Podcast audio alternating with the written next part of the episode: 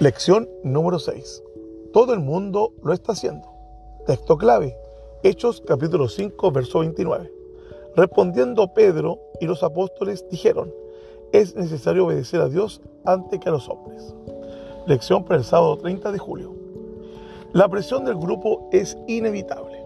No importa quiénes sean las personas con quienes te relaciones, tú serás influenciado para que te comportes de cierta manera a fin de ser totalmente aceptado por el grupo. El desafío será descubrir lo que tú quieres de la vida y después encontrar personas que tengan objetivos semejantes a los tuyos. Esta es la razón por la que Dios estableció la iglesia. Los primeros cristianos, inmediatamente después del sacrificio de Cristo, y aún los cristianos de la Reforma, encontraron mucho consuelo en la convivencia con la iglesia.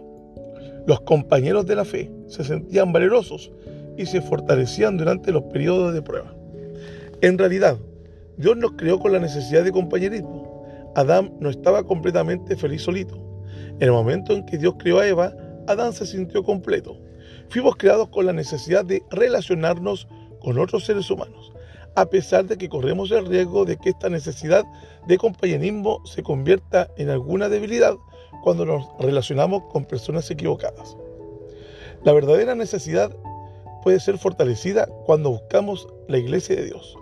Además de escoger relacionarnos y buscar apoyo de otros creyentes, siempre debemos buscar primero a Dios. Dios nos dio a su iglesia y sin embargo Él también nos dio una mente inteligente y espera que la usemos para su gloria.